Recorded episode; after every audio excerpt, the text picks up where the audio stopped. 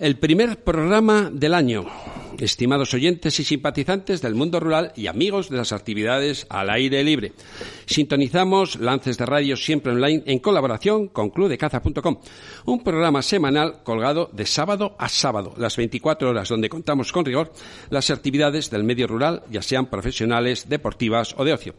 Utilizamos la tecnología más avanzada para estar disponibles a través del teléfono móvil con iVox todos los días del año, sin diales, sin horarios. Simplemente hay que descargar una aplicación gratuita desde www.club-mediocaza.com barra radio. Y hecha la presentación, arrancamos.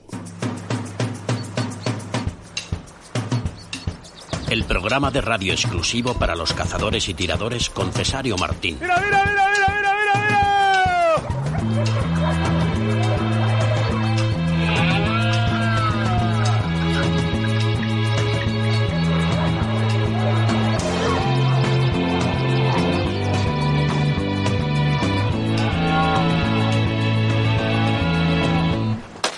En primer lugar, la sección de ¿Sabías qué? Y ya en programación, cada año hacemos un homenaje a un cazador distinguido y defensor del gremio. Hoy hemos elegido cazador del año 2022 y personaje de Lances de Radio a don Alonso Álvarez de Toledo y Urquijo, marqués de Villanueva de Valdueza. Nos acompañan personas próximas al homenajeado, muy conocidas en la actividad cinegética, a las que agradecemos a unos su participación y a otros su complicidad. No faltará el vocabulario de caza de pesca. Una hora más por delante con un programa muy interesante que, como siempre, he elaborado para que sea de vuestro agrado. Empezamos con el pronóstico fin de semana. En cuanto a la curiosidad de esta semana, se ve que luchar contra las especies invasoras cuesta al heraldo público más de 13 millones de euros anuales. Según las científicas españolas Elena Angulo y Ana Nova, la lucha contra las especies exóticas invasoras cuesta unos 13 millones de euros al año en España. Una cifra muy lejos del impacto real, pues no recoge los daños económicos que causan en agricultura, bosques o sanidad. Esto se debe a que muchas autonomías carecen de servicios específicos para su erradicación. Otra de las dificultades a la hora de calcular los costes de las especies exóticas invasoras es que no existe un registro obligatorio de lo que cuesta manejarlas. Según el artículo científico, el 90% de los costes reportados en España corresponden solo a la gestión. Por especies, la más costosa para España es el jacinto de agua, que afecta a las confederaciones hidrográficas del Guadiana y del Tajo, el mejillón cebra de las confederaciones del Ebro, Guadiana y Tajo. En cuanto a insectos, la avispa asiática causa importantes daños, en plantas terrestres el eucalipto, la caña y la uña de gato. Entre las diez especies invasoras más costosas está el bisón americano, con actuaciones para su control en prácticamente toda la península.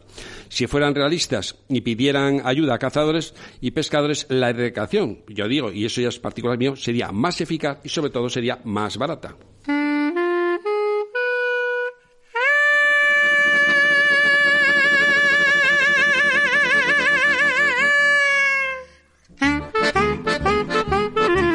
Alonso Álvarez de Toledo y Urquijo está casado con doña Isabel Argüelles Salaverría, es padre de tres hijos, Sonsoles, Fadrique y Pedro, y tiene varios nietos. Es el décimo segundo marqués de Villanueva de Valdueza, un hombre activo que trabajó en el Banco Urquijo y fue director en España del Banco Británico de Negocios Schroders. No lo sé pronunciar bien, pero que debe ser algo así. Actualmente gestiona junto a sus hijos la empresa agroalimentaria familiar, cuyos vinos, aceites y carnes están presentes en más de 30 países. Es agricultor, ganadero, cazador, criador de la raza canina reconocida oficialmente como Valdueza y presidente de la Junta Nacional de Homologación de Trofeos de Caza Mayor. Y hecha la entradilla, paso a presentar a nuestros invitados.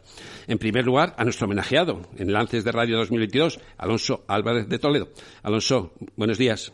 Muy buenos días, nos acompañan Carmen Basarán, letrada, gestora de fincas cinegéticas, cazadora y presidenta del Real Club de Monteros. Carmen, buenos días. Muy buenos días, Cesario. ¿Cómo conociste a Álvarez de Toledo? Pues la verdad es que yo no tengo conciencia de, haberle conocido, porque siempre ha estado presente en mi vida.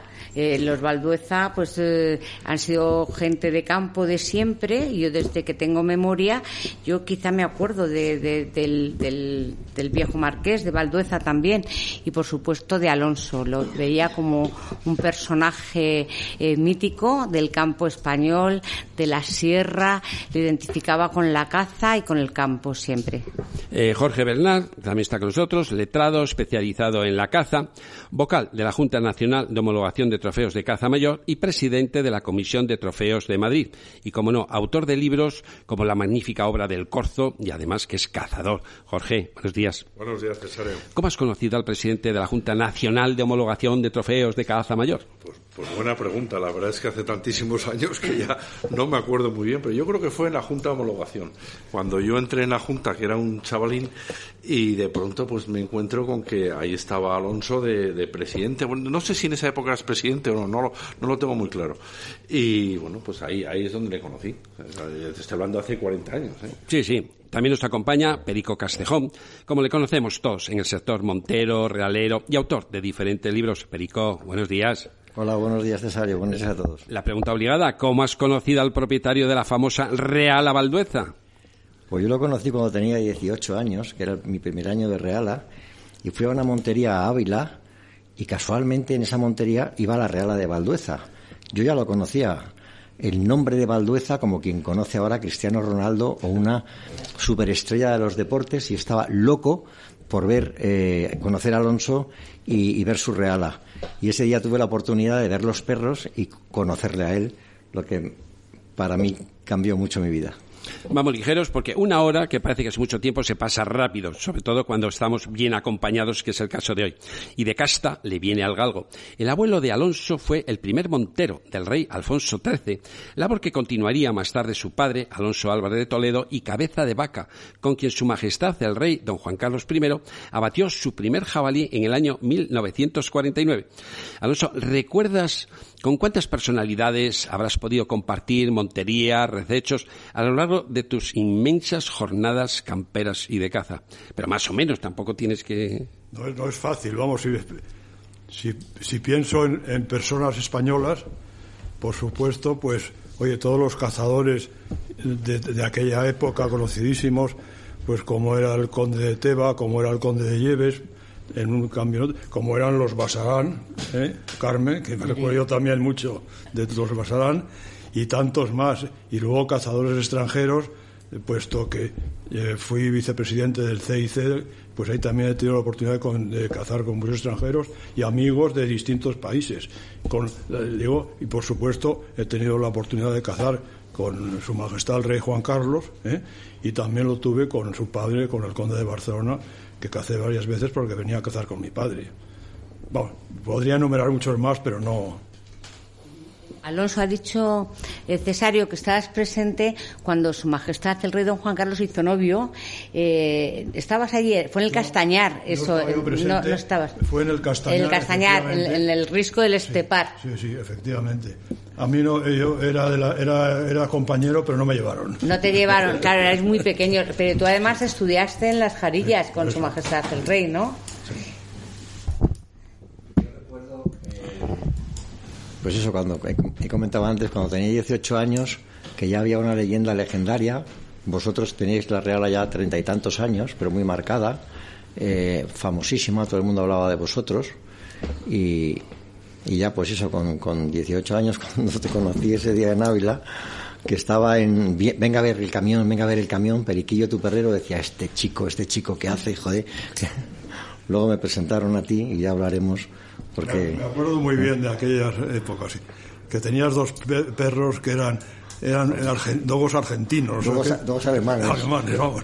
Que no se comieron el, burro del encargado al encargado de milagro. Tremendo. así fue, así fue. Tenía de todo en aquel. El primer año fue tremendo. Una mezcla de todo, hasta que apareciste tú.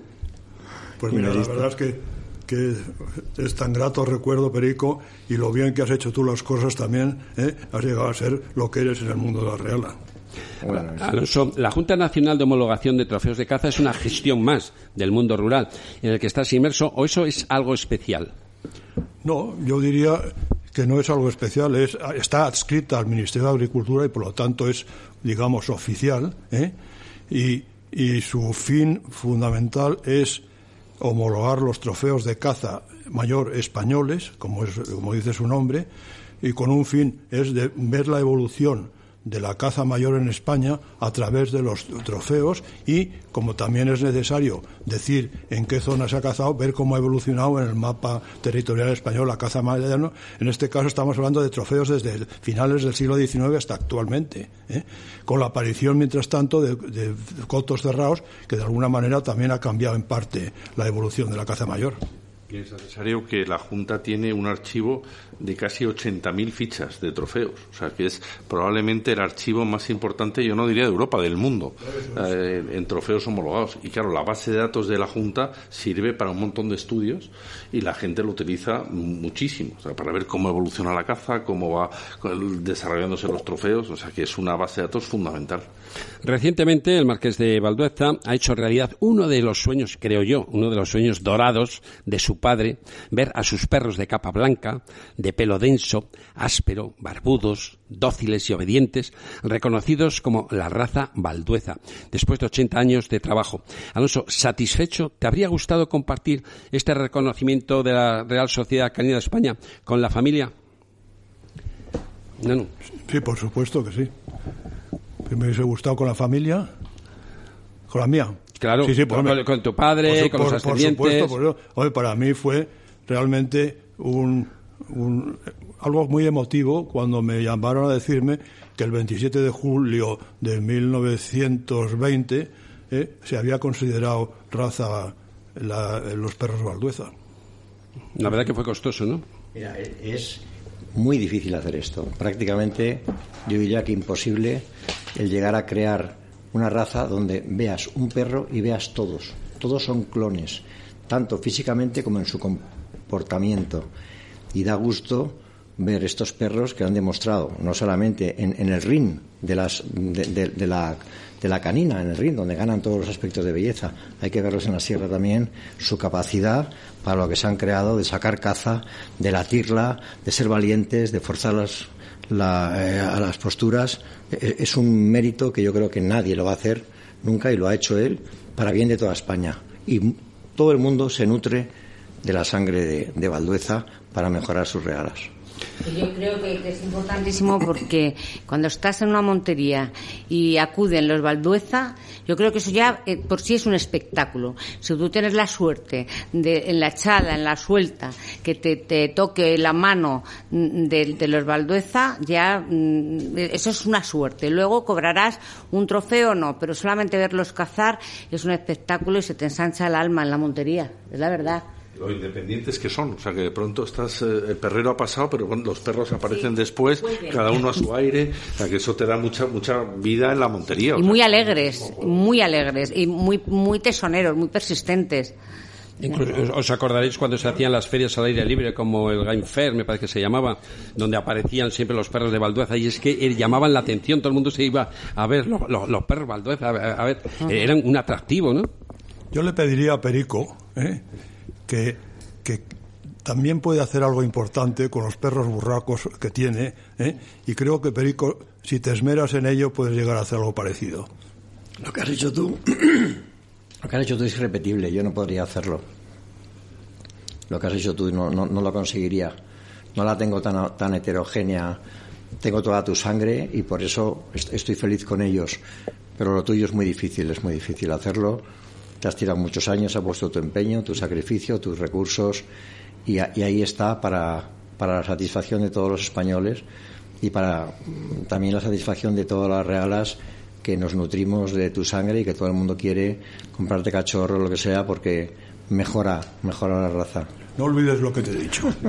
Ahí queda el guante, ¿no? A que lo coja. Alonso, hablando de los perros, de la cría de los cachorros de Valdueza que realizas con entusiasmo, creo que en Piedrabuena, en Ciudad Real, tienes a personal cuidando de su bienestar que no pueden acompañarnos hoy, pero te envían un mensaje. Escúchale. Hoy, en el día que se le hace este homenaje, me han pedido que diga unas palabras sobre el marqués como jefe. Para mí ha sido un buen jefe, transmitiendo siempre con claridad las directrices y los objetivos para tener una buena reala. Ha luchado mucho para conseguir la raza baldueza, ese proyecto tan ilusionante y al final conseguido. Un hombre con las ideas claras, calmado ante las críticas cuando las ha habido y humilde ante los halagos. Un buen líder y un ejemplo a seguir. Por eso hoy mis palabras para usted son de agradecimiento, pues me he sentido y me siento valorado, apreciado y respetado, en lo profesional y sobre todo en lo personal. Siempre he tenido su apoyo y el de su familia. En momentos muy difíciles ha estado ahí. Por eso y muchas cosas más, quiero mostrarle mi total gratitud y la de mi familia. Señor Marqués, espero y deseo seguir trabajando con usted, siguiendo formando parte de su equipo mucho tiempo más. Pues estos 24 años se me han pasado volando, demasiado rápido. Muchas gracias por todo, señor Marqués. Muchas gracias a ti, Santiago, por participar en esta tertulia agradable. Eh, Perico, el perro comandante macho alfa y la reala, y una referencia a, Periquillo, ¿no? Así es. El perro comandante era un mastín que tenía Alonso, maravilloso, con una cabeza preciosa, buenísimo, que él lo padreaba y yo le pedí el favor a Alonso que me, que me dejase echárselo a alguna perra. Yo me levantaba a las 5 de la mañana desde Segovia, me iba a la perrera, tú va bien, que no es fácil y la gente no quiere hacer eso porque tiene riesgos al cruzarlo por enfermedades de perras que no estén bien cuidadas, lo que sea. Y yo ahí padreaba y, y le saqué algunas crías a un perro mítico, el comandante, maravilloso. Alonso, queda otro mensaje cercano a las reales. Vamos a escucharles también. Buenos días, Alonso. Soy Pedro Castro Ortega, el hijo de Periquillo, como, llamabais a mi padre, y que juntos creasteis esa raza de perros baldueza. Mi infancia entre estos perros, sus ladridos en los montes, el jabalí el ciervo, han influido tanto en mí que mi trabajo como pintor está marcado indudablemente por esa magia. Felicidades por tantos éxitos, Alonso, y mucha suerte. Alonso Álvarez ha recibido recientemente el premio Culminum Magister que entrega la, distinguida cofradía de cazadores españoles del mismo nombre. Cuatro días después recibió por la International Olivet Oil Competition de Nueva York dos medallas de oro por la calidad de los aceites, Marqués de Valdueza y Merula, concretamente dos Virgen Extra de su almazara. Alonso, ¿qué significa para ti el campo, la caza, la agricultura y el mundo rural? Bueno, para mí es, es mi vida, es todo. ¿eh? Con independencia de los años que dediqué al mundo financiero, ¿eh? yo siempre estaba pensando en el campo por encima de todo. ¿eh? Y a eso he dedicado una y ahora dedico una parte importantísima de, mi día, ¿eh? tanto en, la gestión de mis propias empresas agrarias, aceite, vino, todo el tema ganadero, fundamentalmente. Yo soy presidente de la asociación, Real Asociación hoy de Raza Avileña Negra Ibérica, que es una de las grandes razas de vacuno extensivo que hay en España. Llevo 42 años de presidente en ella y, creo que y le dedico tiempo a todo ello. Y lo mismo pues en la gestión de, de cinegética, de, de la caza en mis fincas. Yo he hecho creo que algo importante, por ejemplo, en Gredos, yo cogí terrenos donde prácticamente no existía una cabra y con el tiempo he llegado a tener eh, una población eh, importante y de calidad. Hoy, desgraciadamente, afectada por el furtivismo, que es una lástima, pero que es un tema que hay que combatir. Jorge, tú estás en ello por encima de todo. Sí, lo sabes que estamos activos desde Artemisan en el tema de del furtivismo, porque es una lacra terrible. Estuviste en las jornadas del otro día de la cabra y era una de las propuestas que hacíamos, ¿no? Endurecer las penas por el tema de furtivismo, porque es una tomadura de pelo. Que estos tíos que de pronto entran en tu casa, se llevan el mejor trofeo, un trabajo de toda la vida haciéndolo, pues para que se lo lleven unos desaprensivos, ¿no? Y entonces, eh, en nuestra opinión, son ladrones, son verdaderos ladrones, lo que está, y están robando y lo que hay que hacer es intentar ponernos a la altura de Europa y a esos ladrones meterlos en la cárcel, me vais a permitir que haga un inciso y vamos a escuchar el último mensaje. Ya no tenemos más, ¿eh? ya puedes estar tranquilo. Vamos a escuchar el último. Sentí una gran alegría cuando Pedro González de Castejón, Perico, me llamó para decirme que dijese unas palabras sobre mi padre. Podría hablar durante mucho tiempo, pero tengo que ser breve, lo cual no es tarea fácil, y por lo tanto hay muchos aspectos en los que no podré entrar. Tres cosas han sido fundamentales en su vida, su familia, el campo y la caza. Durante muchos años tuvo que compaginarlas con su vida profesional y ha sido capaz de hacerlo con éxito en todos los campos gracias a su sentido del deber y una gran constancia en todo lo que emprende y hace. De su relación con la caza no tengo mucho más que aportar a lo que ya se ha dicho a lo largo de estos años. Solo me gustaría decir como hijo que siempre ha sido muy estricto con el cumplimiento de la normativa vigente, lo cual cuando éramos pequeños era difícil de entender. En su faceta como empresario agrícola me voy a extender un poco más, ya que durante los últimos 20 años hemos desarrollado juntos y con éxito un negocio de producción y comercialización de aceite de oliva, vino tinto, vinagre y miel, bajo las marcas Marqués de Valdueza y Merula. Se producen en la finca Perales de Valdueza, situada cerca de Mérida, donde tenemos un olivar de las variedades morisca, arbequina, hojiblanca y picual y una almazara moderna que nos permite apostar por la máxima calidad del producto. En cuanto al vino, contamos con plantas de las variedades Cabernet Sauvignon, Merlot, Syrah y Petit Verdot y una bodega construida en el año 2005 cuyo objetivo también es la máxima calidad. Adicionalmente producimos vinagre artesanal de nuestro vino tinto y miel de nuestras colmenas. Todo ello utilizando unas técnicas de agricultura enfocadas al máximo respeto con el medio ambiente y siguiendo las pautas de la producción integrada. Ha sido y sigue siendo un camino complicado, pero hemos conseguido posicionar productos españoles de alta calidad en los mejores lineales y restaurantes de los mercados internacionales más importantes del mundo, compitiendo de tú a tú con países como Italia que estaban mucho más presentes en el mercado. Mi padre sigue asistiendo con ilusión y ganas a las ferias de alimentación y está muy al tanto de todos los aspectos del negocio.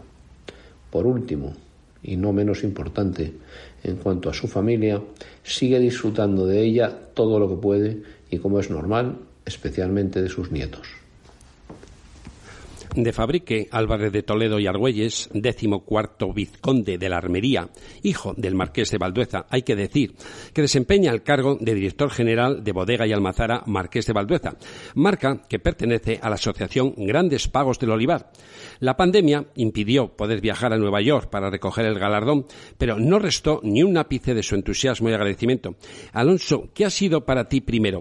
¿El aceite, el buen vino o los perros de Reala? Los perros de Reala primero. Luego, por supuesto, el aceite y el vino, pero vamos, pero encima de todo los perros de Reala porque es algo muy único, algo que realmente ha sido costoso eh, terminar y que inició mi padre. Y creo que eso es algo que no puedo olvidar. Hacemos un pequeño alto y seguimos.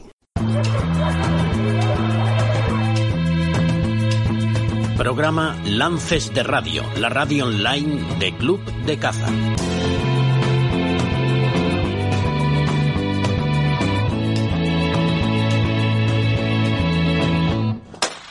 ¿Cubre su seguro del cazador que alcance cazando a un perro de un tercero sin límite de gastos? ¿Que su perro se extravíe cazando y cause un daño 60 días después? ¿Que por accidente tengan que rescatarlo con un helicóptero? ¿Tiene un teléfono 24 horas cuando lo necesita? Pues si no es así, usted tiene contratado un seguro de garrafón. Protéjase usted y su perro con el mejor seguro del cazador del mundo cinegético, el de Rasher Caza Kirema, y que no le duela la cabeza. Rasher Caza, al servicio de la caza y de los cazadores. Cárnicas Dive. Cuatro generaciones desde 1979 al servicio del consumidor nacional e internacional. Contamos con la última tecnología para garantizar la trazabilidad de nuestras carnes. Poseemos el certificado internacional IFS que asegura una calidad 100% en todos nuestros productos. Visita nuestra tienda online www.carnicasdive.com y hazte con carne salvaje, vacuno, toro de lidia, carne de ovino, embutido y elaborados.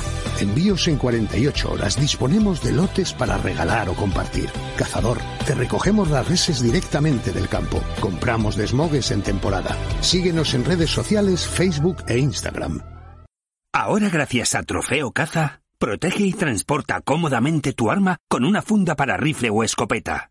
Suscríbete ya a Trofeo Caza. Recibe cómodamente todos los meses tu revista durante un año, donde quieras, y llévate una funda acolchada para rifle o escopeta. Tú eliges. Todo por solo 69,99 euros. Suscríbete o renueva tu suscripción a través de la web trofeocaza.com. Suscríbete ya. Oferta válida solo para España y hasta fin de existencias, solo 50 unidades.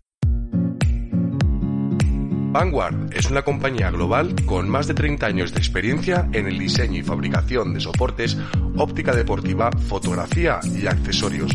Se caracteriza por ofrecer productos de alta calidad para cazadores, observadores de fauna y fotógrafos a un precio moderado. Vanguard está comprometido con su equipo de diseñadores e ingenieros a ofrecer la mejor relación calidad-precio, desde visores, prismáticos y telescopios, pasando por trípodes, bípodes y monopies. Todo diseñado para mejorar la experiencia al servicio de guardería y cazadores. Para más información, ver su catálogo en www.vanguardworld.es barra caza.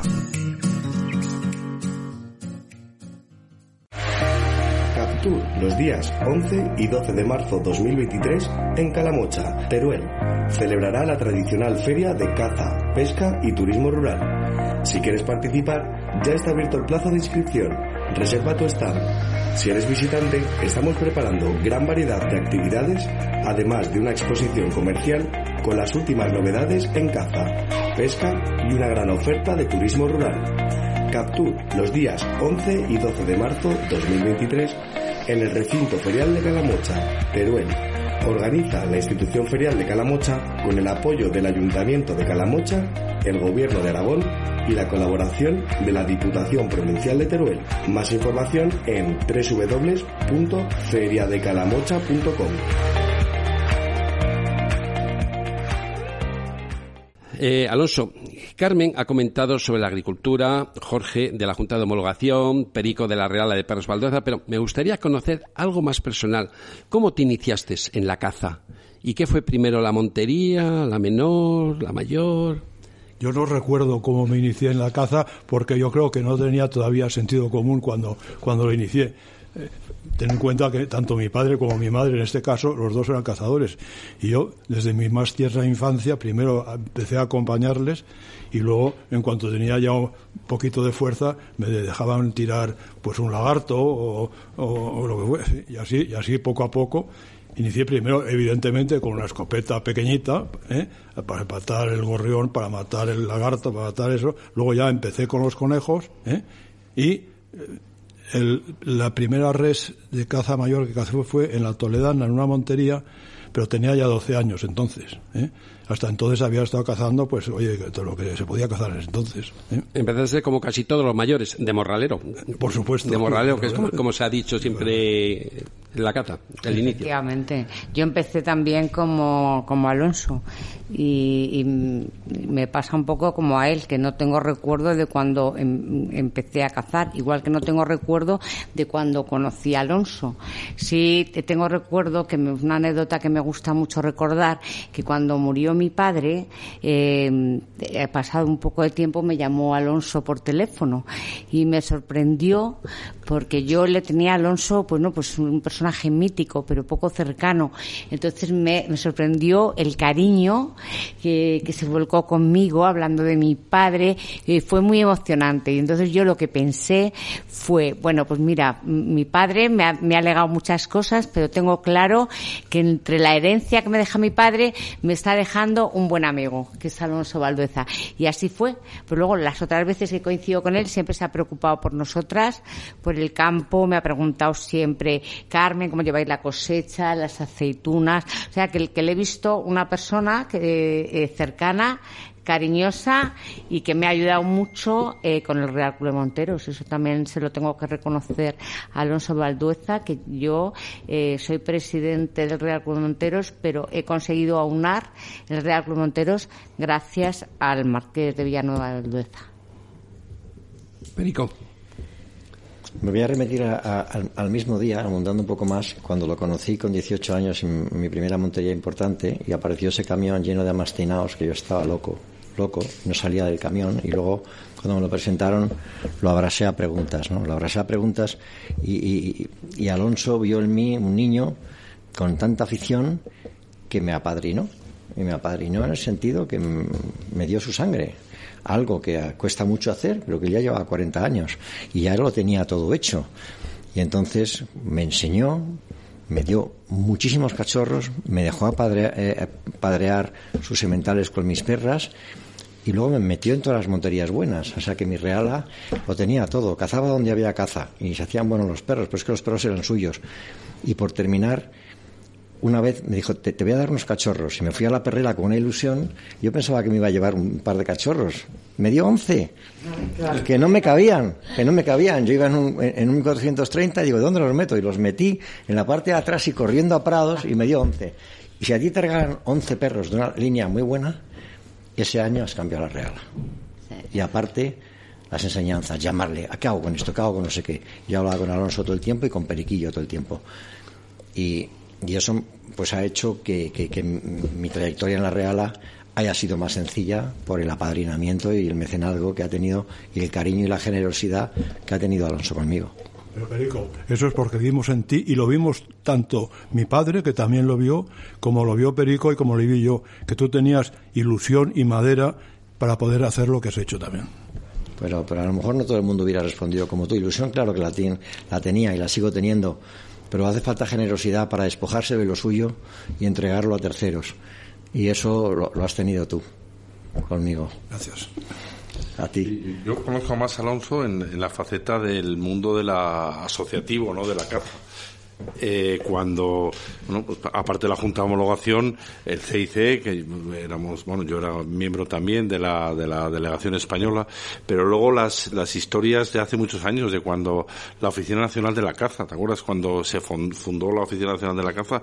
Y yo en esa época creo que era el secretario general o algo así de la, y se trataba de que la Junta de Homologación entrara en la oficina, pero claro, era difícil, primero porque la Junta de Homologación éramos 10, o sea que teníamos una difícil representación. Y luego un tema de presupuesto, porque en la oficina todo el mundo entraba poniendo algo de dinero y yo no sé cómo se las arregló Alonso para entrar y que no pusiéramos un duro, porque no, no, no, había presupuesto, ¿no? Pues ese tipo de cosas, al final dices, oye, pues mira, qué mérito tiene. Pero luego todo el mundo se alegró de que de que precisamente eh, pues la Junta de Homologación entrara y sobre todo Alonso porque conseguíamos una serie de cosas que era imposible. O sea, un contacto con el Ministerio de no sé dónde. Pues mm, de pronto aparecía el contacto, gracias a Alonso, que conocía no sé quién y qué tal. Ese tipo de cosas no tiene precio. Y entonces eso, yo creo que el mundo de la caza tiene que estar muy agradecido a la labor que ha hecho Alonso y que siga haciendo, desde luego, eh, en pro de la caza yo la verdad es que estoy metido en todos los tinglados, no sé por qué. Ahora mismo estoy también de directivo en, la Alianza Rural en el tema del Salón Internacional del Campo. Yo fui el precursor de algo que llamamos ANEC, Asociación Nacional de la Producción y Aprovechamiento de las Especies Cinegéticas, que se creó, se creó en el, en el sindicato de ganadería en su día. Yo era un chaval, ¿eh? Y me, metieron ahí y me hicieron presidente de eso. Bueno, luego lo movimos un poco y de ahí surgieron las aprocas, por ejemplo. Mm. No he dicho que también quizá por tema de, me, dieron, el ministerio me dio la medalla del mérito agrícola en su día. Mm, ¿Hay alguna medalla que no te hayan dado? también tiene el premio del Real Club de Monteros de la personalidad venatoria. También, también. Que, hay que decir aquí una cosa muy curiosa, que el, primer premio a la personalidad venatoria que dio el Real Club de Monteros se dio, a Periquillo, al perrero de Valdueza. Y yo cuando llegué a la presidencia del Real Club me di cuenta que, que Valdueza no tenía ese premio. Y dije, bueno, pero esto, esto es injustísimo.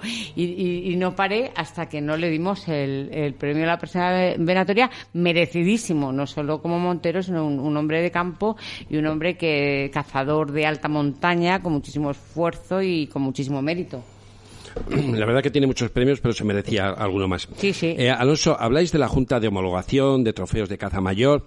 Todo el mundo que está metido en ese mundillo a cierto nivel, pues tiene eh, su pabellón de caza. ¿Tú tienes pabellón de caza, especies nacionales, especies internacionales? Eh, ¿Sueñas con tenerlo? o- o- Sí, tengo un, un salón, llamémoslo pabellón, como quiero llamarlo, en este caso en Ávila, ¿eh?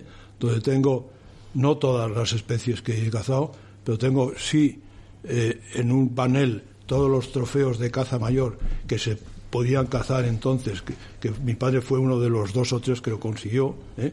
y ahí hablamos de, del oso, del lobo, del lince y todas las demás especies que había, y luego además tengo muchas cosas mías. Fundamentalmente lo que tengo es una colección de machos monteses probablemente difícil de, de igualar. Yo he cazado muchos machos, también me enorgullece haber hecho posible que se cacen muchísimos más de los que yo he criado. ¿eh?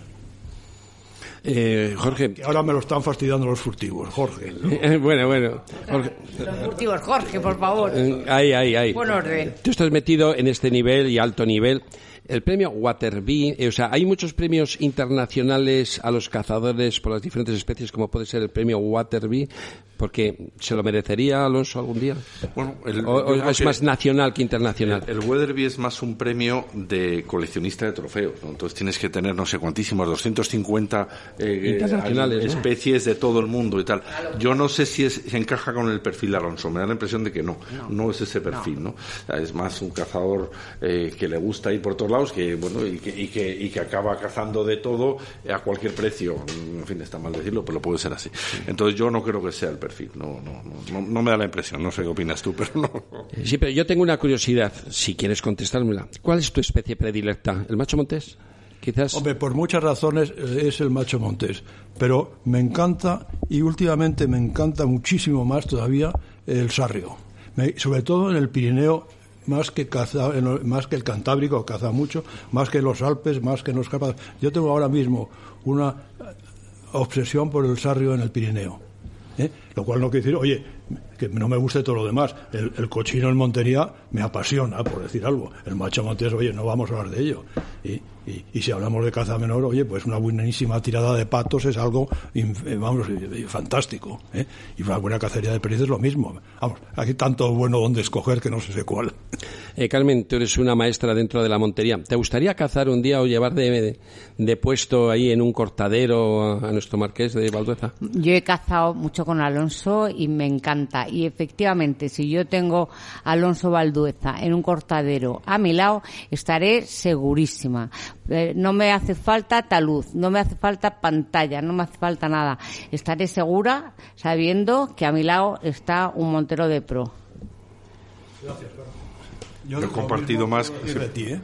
No, he compartido más caza hecho con él y desde luego vamos también 100% seguridad mm, compañero muy agradable mm, encantado de compartir esas cacerías con él corzos sorianos que compartimos todos los años y mira espero seguir haciéndolo muchos años más ¿no? La verdad que es, es mayor, todavía no es, no es eh, viejecito, es simplemente mayor. ¿Le, le- le ves todavía en alta montaña ahí, eh, pasando horas subiendo y bajando eh, por los pedriscos? no sé quién ha contado antes que has estado 11 horas por ahí detrás de los sarrios ¿no? Ha- Hace 15 días he cazado un sarrio en el Pirineo. ¿Cuántas horas te costó? Pues todo el día. O sea que todavía está en... Eh, Pe- Perico, ¿te- ¿a ti te gustaría Mira, eh, yo tengo la suerte... ir con los perros de él y con los tuyos, todos mezclados? Yo tengo la suerte de que a, a lo largo de cada temporada cazo con, con él mm, 15, 20 monterías. Yo de perrero. O sea, yo estoy con sus perros en el monte, a mi lado. Llevamos la mano juntas y los veo. Y veo cómo se abren y cómo cantan la caza y cómo llevan la mano a hecho y cómo no se queda un bicho allí y cómo se hay que apoyar apoya. También tiene algunos alanos para situaciones donde hay poco perro y tienen que apoyar. Alanos maravillosos. Eso, que es arte, que es como cuando tu equipo de fútbol juega que lo bordas, pues eso lo hace él, lo hace surreal. Y yo lo veo, pero yo soy testigo, que lo veo a, a 100 metros llevando la mano. Entonces, para mí es una delicia y, y- y te- y tengo que decir que mm, me sublimo con las cosas bien hechas y me sublimo con la regla de Valdueza cada cazo con él, pero con conocimiento de causa. Cazo 20 días eh, coincido 20 días cazando con él y es una delicia. Pues dentro de la caza hacemos un pequeño descansito y volvemos otra vez. Ya sea para caza en las horas del crepúsculo, esperas, jornadas de recechos o para disparos de largo alcance, los visores Zeiss Conquest V6 con su poder multiplicador 6X impresionan en cualquier situación de caza. Los V6 combinan la legendaria calidad Face con tecnología de vanguardia y un diseño robusto y funcional, con unas excelentes propiedades ópticas que los harán diferenciarse de los demás. Transmisión de luz del 92%, campos de visión amplios y más nítidos, claridad y calidad de imagen y unas torretas precisas para cumplir intachablemente con tus sueños cinegéticos. Que no te vendan parecidos, elige Zeiss. Más información en www.excopesa.es. Alpen Optics, prismáticos, visores, térmicos y nocturnos, hechos solo para la caza, la calidad en Europa. Tiene la mejor relación calidad-precio con la máxima garantía. Alpen Optics, no importa que se rompa ni de qué manera, dispone de una garantía deluxe de por vida. Alpen Optics descubre la diferencia y no desearás otra óptica. Es como un sueño visto en la realidad. Más información en www.alpenoptics.es o en el teléfono 91 679 72 69. Repito, 91 679 72 69. Alpen Optics, ya en España. ¿Que no te has enterado todavía de dónde ver los mejores documentales de caza y pesca? ¿Dónde? En Iberalia Go. Es la aplicación en la que encontrarás más de 2.000 documentales, 5 estrenos semanales, 3 canales de directo, exclusivas ofertas de caza y viajes a precios inigualables con las cámaras de Iberalia. ¿A qué esperas para descargártela? Pero, ¿solo puedo ver Iberalia Go en mi móvil? ¿Qué va? Puedes disfrutar de Iberalia Go desde cualquier dispositivo, móvil, tablet, PC e incluso desde tu Smart TV. Venga, no te lo pienses más y descárgate Iberalia Go y empieza a disfrutar de caza y pesca sin límites. Disponible en Apple Store y Google Play. Cinegética 2023. Pasión por el campo y la caza. Abre sus puertas la décima edición. El mundo de la naturaleza y la caza nacional e internacional tienen su cita anual del 23 al 26 de marzo próximo, de jueves a domingo, en el pabellón 14 del Parque Ferial Juan Carlos I de IFEMA en Madrid. Anótalo en la agenda. Por supuesto, ningún año me pierdo Cinegética. Este año tiene que ser increíble, con la apertura de fronteras y la libertad para viajar. Cada año superan la marca con sorpresas de última hora. Estarán los expositores internacionales y habrá actos programados para todos los públicos. Este año los pequeños que entran gratis quieren asistir para tirar con carabina, para practicar cetrería y sobre todo para ver los stands de perros. Eso está hecho. Los mayores estamos deseando ver todo lo relacionado con la caza y la naturaleza, con las actividades paralelas programadas para disfrutar en familia. Y recuerdo que podemos ir con nuestro perro. Sacando la entrada con antelación, te ahorras dinero y esperar en la cola en la feria que cada año acude más público. Cinegética 2023. No te la pierdas. Del 23 al 26 de marzo en el Parque Ferial Juan Carlos I de IFEMA en Madrid. Más información en la web cinegética.es. Lances de Radio un año más estará presente, pero este año mejor, dando abrazos a nuestros oyentes y tomando una cerveza y jamón con ellos.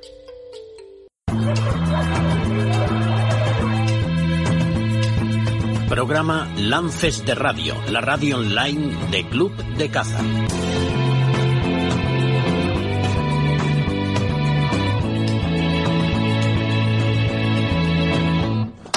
Bueno, pues seguimos ya la tertulia después de nuestros consejos publicitarios. Eh, Perico se ha quedado ahí con la lengua mordida. Yo no sé por qué, si es que tenía algo que decir o que corriendo detrás de los perros se agota y ya como se está haciendo mayor. Pero no sé, Perico, cuéntanos. Bueno, pues precisamente hablando de si me agoto o no corriendo detrás de los perros, voy a contar una anécdota de una finca en, en Extremadura, que es una finca que yo iba muchas veces, que me, me invitaba Alonso, y era una finca dura, abierta, pero dura de machos y había machos en abierto y yo siempre tenía líos con los perros. Y hubo un agarre lejos, lejos, lejos. Yo era joven y corría, que volaba. Y cuando llego al agarre, ya gracias a Dios lo había resuelto Alonso. Entonces iba corriendo porque había de verdad mucha batalla. ¿eh? No demasiados perros y mucha batalla. Un berraco tremendo, dando leña. Yo llegaba, yo llegaba preocupado, pero ya lo había resuelto él. ¿Qué tiempos aquellos? ¿Qué? ¿Qué tiempos aquellos? Bueno, que he visto muchas veces ir a agarres a los que yo he acudido y tú estabas ya ahí, porque estaba cerca de tu puesto y tú has entrado allí. Pero hace bien poco, que es que no dejas de hacerlo como tiene que ser, ¿no? Y eso lo, lo recuerdo Alonso, yo creo que eh, Gredos tienes algo entrañable con la Sierra de Gredos. Te, recuerda algo? ¿Ha sido parte de tu vida cinegética o de tu actividad? ¿Qué, ¿Qué, recuerdos te trae la Sierra de Gredos y las cabritas que había por allí? Pues para mí es parte de mi, de mi ser, de mi existencia. Yo he conocido Gredos desde que empezaba a poder eh, tener conciencia de lo que veía, acompañando a mi padre, incluso a caballo. Sí recuerdo, por ejemplo, con nueve años que cogimos una cabra, chivo de cabra, ¿eh? que fue la primera que se crió en cautividad eh, de cabra a montés. La criamos en el Pinar, en Ávila, salió adelante, fue tal éxito y tan que, que el servicio de caza, entonces le mandaron a mi padre dos o tres chivos más que salieron para adelante, que uno fue un macho, que llamamos Galayo, por cierto, que estuvo en la feria del campo del año 60, luego aquello fue creciendo y ya eh, no se podía aguantar, se mandó al Pirineo, mi tío Alfonso Urquijo se ocupó de hacer un recinto ahí, aquello no funcionó y luego Rafael Notario se lo llevó a Mieva a Asturias, lo soltó ahí y ahí se acabó. Y luego se, seguro he podido saber por la gente de la que los furtivos se, se las cargaron. Pero hemos dicho eso, quiere decir, para mí Gredos ha sido algo que es parte de mi, de mi vida. Por eso te lo pregunto, porque creo que fue, si no el inicio, por lo menos te has desarrollado muchos años allí a través de eso. Y una, una pregunta un poco indiscreta, a lo mejor. ¿Tus hijos, tus nietos, te siguen en la actividad cinegética? Sin duda alguna, sí. Sí, sí. ¿Todos? Todos. ¿Y ella? Eh, tengo dos nietas. Ah, no, tengo una hija, perdona. ¿Una hija? Que, que, es, es pro caza, pero ella no caza. ¿eh? Bueno pero es totalmente favorable a la caza. Y tengo, tengo dos nietas que habrá que ver. A ver lo que pasa, ¿no? Que son pequeñas todavía. Los, hombres, todos ellos. Bueno, habrá que regalarles una escopeta de perdigones, por lo menos para que se inicie un poco, ¿no? Porque ahí empezamos casi todos con el tira... Yo empecé con el tirachinas porque no tenía dinero y luego con la escopeta de perdigones, que ya eh, sacaba alguna propinilla de vez en cuando. No, pero lo que estaba comentando hace un momento, yo he estado recientemente en dos monterías que lo que me ha hecho enorme ilusión es ver que eran dos monterías todas de chicos jóvenes. Eso va a dar continuidad a la caza. Por supuesto. Y además que da alegría ver a la gente joven. Que no nos veamos siempre lo mismo, que veamos caras nuevas, por lo menos, ¿no? Yo sí que quería comentar un tema de la Junta de Homologación, que, que no, digamos, parece que todo ha sido como un, un campo así fácil de recorrer y tal. Yo recuerdo situaciones complicadas. ¿Te acuerdas, Alonso, con el tema de la distinción entre fincas abiertas y cerradas? Los líos que hemos tenido porque la gente no estaba de acuerdo. nosotros hacíamos un baremo diferente si eran fincas abiertas, fincas cerradas y nos creó una situación muy, muy complicada. O sea, ahí fue una fase la Junta en la que nos ganamos muchos enemigos.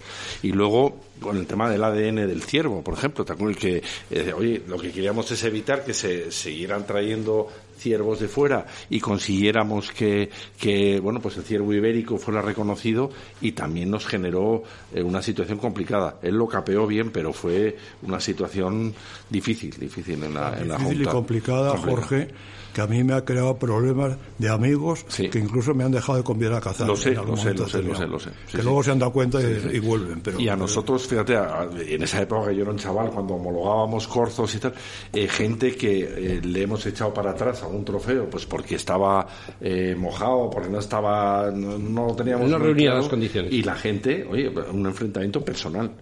Fíjate, si a mí que era un, pequeño homologador, pues al presidente le caían todas. Además, también últimamente ha habido, no sé si polémica o era el criterio, las hembras, ¿no? Algunas hembras de algunas especies para tratar de homologarlas, que sí, que no, ¿no? Sí, te, cuento. Está en estudio la posibilidad de homologar la hembra de cabra montés. Eh, es algo que está todavía en discusión porque tiene aspectos favorables y aspectos desfavorables. Estamos también esperando la opinión del Consejo Internacional de la Caza, pero es algo que en, breve deberíamos resolver. Eh, estamos desde la Comisión de Madrid y bueno pensábamos que era una idea interesante el, homologar el trofeo de hembra de cabra la Junta de Homologación es un tema muy serio que no se puede andar con eh, medias tintas y hay que, es un tema de rigor donde tiene mucho sentido el, valor, el medir los trofeos para ver la evolución, como ya se ha dicho aquí, ¿eh? y para preservar las especies y matarlos en plenitud, pero no podemos hacernos trampas a nosotros mismos dando puntuaciones mayores, valorando lo que no se tiene que valorar, dando una puntuación y dando un valor a un trofeo que no es de España. Entonces hay que ser en esto muy rigurosos y muy honestos, como lo ha hecho la Junta de Homologación. No puede ser de otra manera. Es que tenemos que ser rigurosos en la vida y no andar con, como, con, perdón, como mandurrias favoreciendo a unos y a otros porque somos amigos y es así y a lo mejor te trae enemistad en, pero es, la única supervivencia de la Junta de Homologación las cosas rectas y saber que lo que está ahí medido es real y a eso te tienes que referir. Es más, ya, dejarme que añada una cosa importante.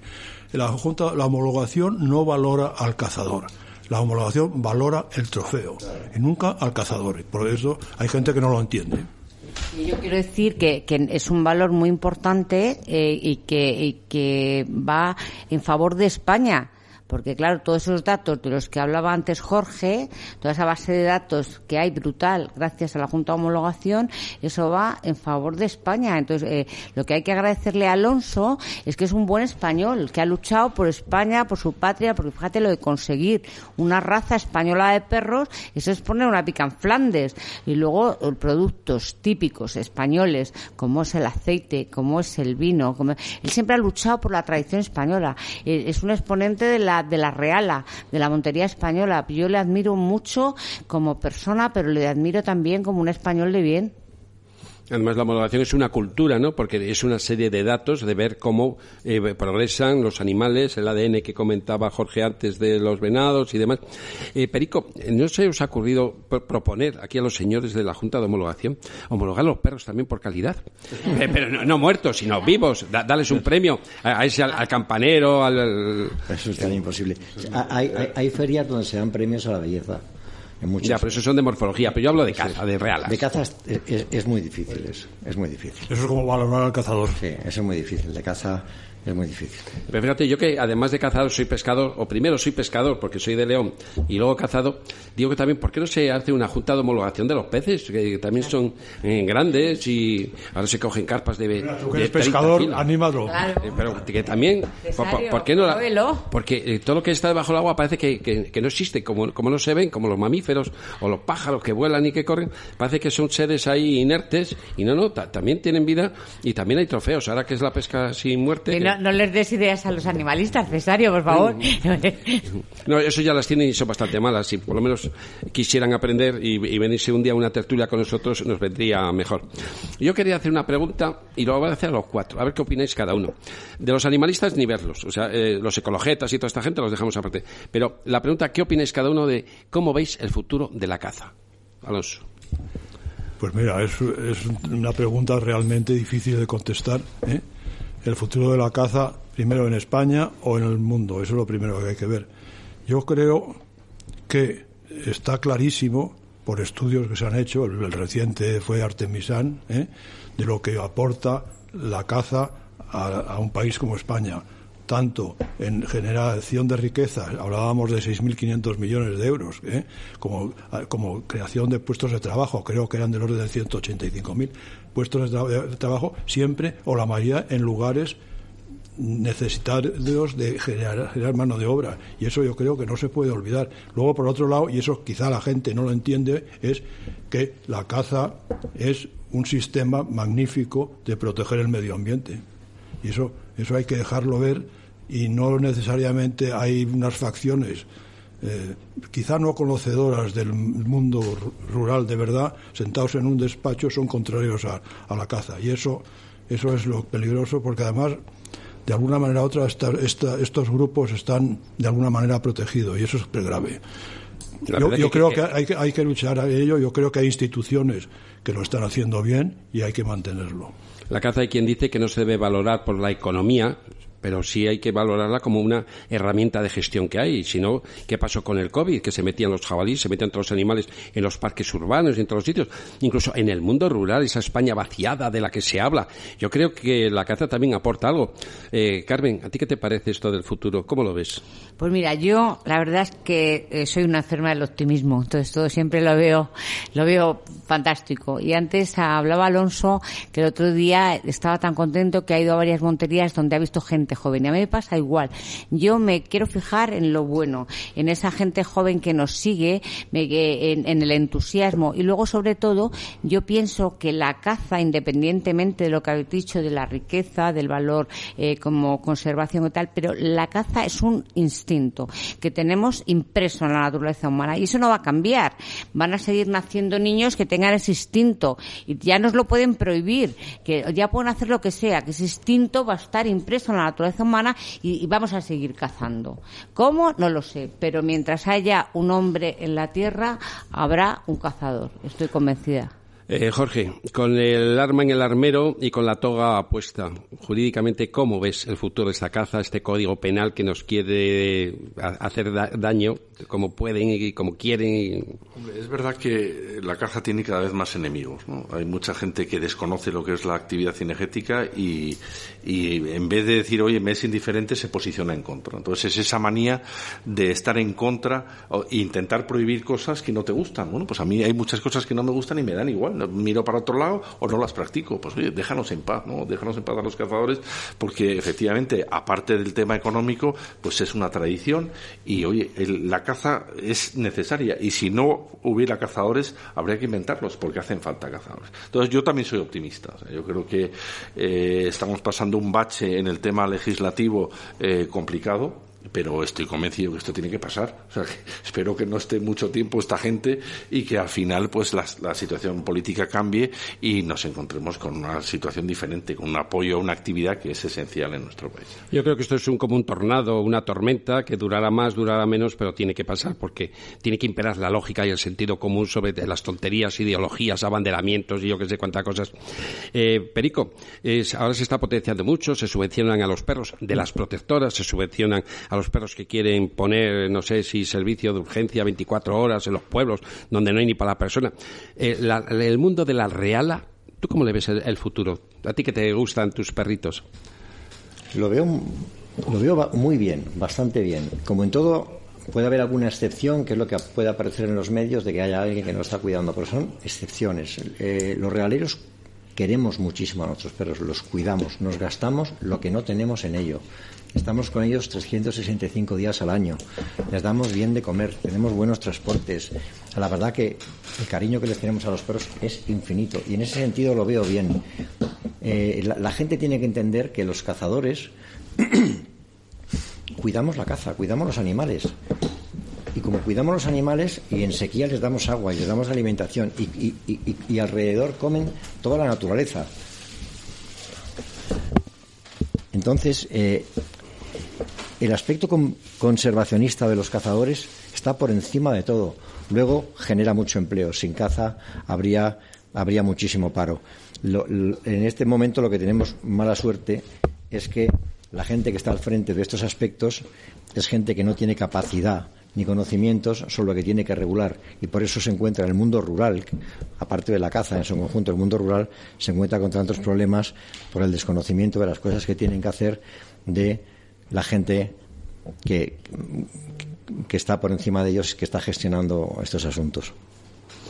La verdad es que parecía que una hora era mucho tiempo y se ha pasado cual montería en Extremadura, en este caso confraternizando con un personaje entrañable que seguro que muchos no conocían tan de cerca, con el homenaje que hoy hemos realizado al ilustrísimo señor don Alonso Álvarez de Toledo y Urquijo, marqués de Villanueva mm, de Valdueza, le damos una modesta placa y Carmen Basarán nos hace los honores. Enhorabuena, campeón. Muchas gracias, Cesario.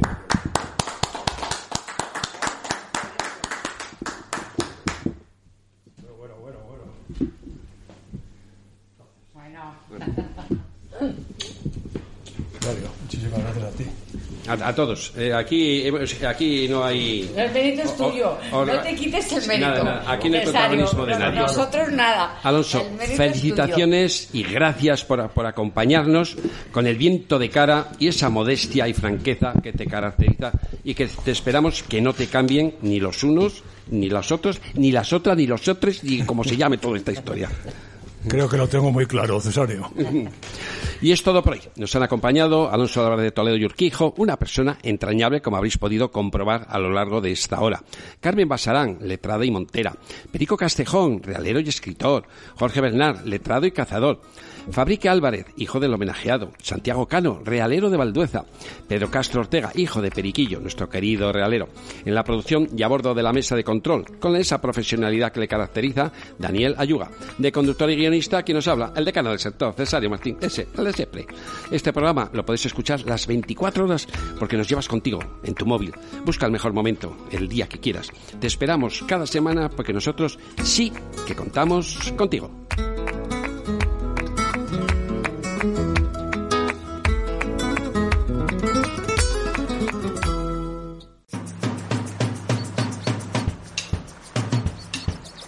Programa de radio exclusivo para los cazadores y tiradores con Cesario Martín.